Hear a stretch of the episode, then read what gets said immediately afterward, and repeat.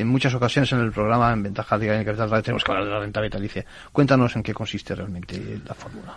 Bueno, la renta vitalicia eh, hay varios, eh, eh, me refiero a varias modalidades, ¿vale? Una renta vitalicia al final consiste en que tú aportas un dinero a cambio de que te van a pagar una renta hasta que te mueras.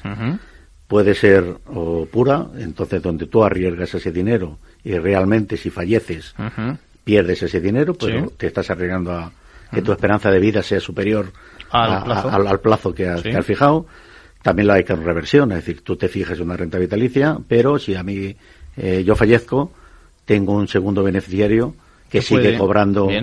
Evidentemente, todo esto depende de unos cálculos actuariales. Cuanto más cabezas dependen del dinero que ha aportado, la renta es, menor. Eh, Pero también hay renta vitalicia con rescate, es decir, ¿Mm? donde tú puedes beneficiar, beneficiarte, hacer la aportación y siempre tienen liquidez en esa aportación se convierte casi en vez de renta vitalicia en una renta financiera. Si es cierto que te comprometes hasta que te mueras.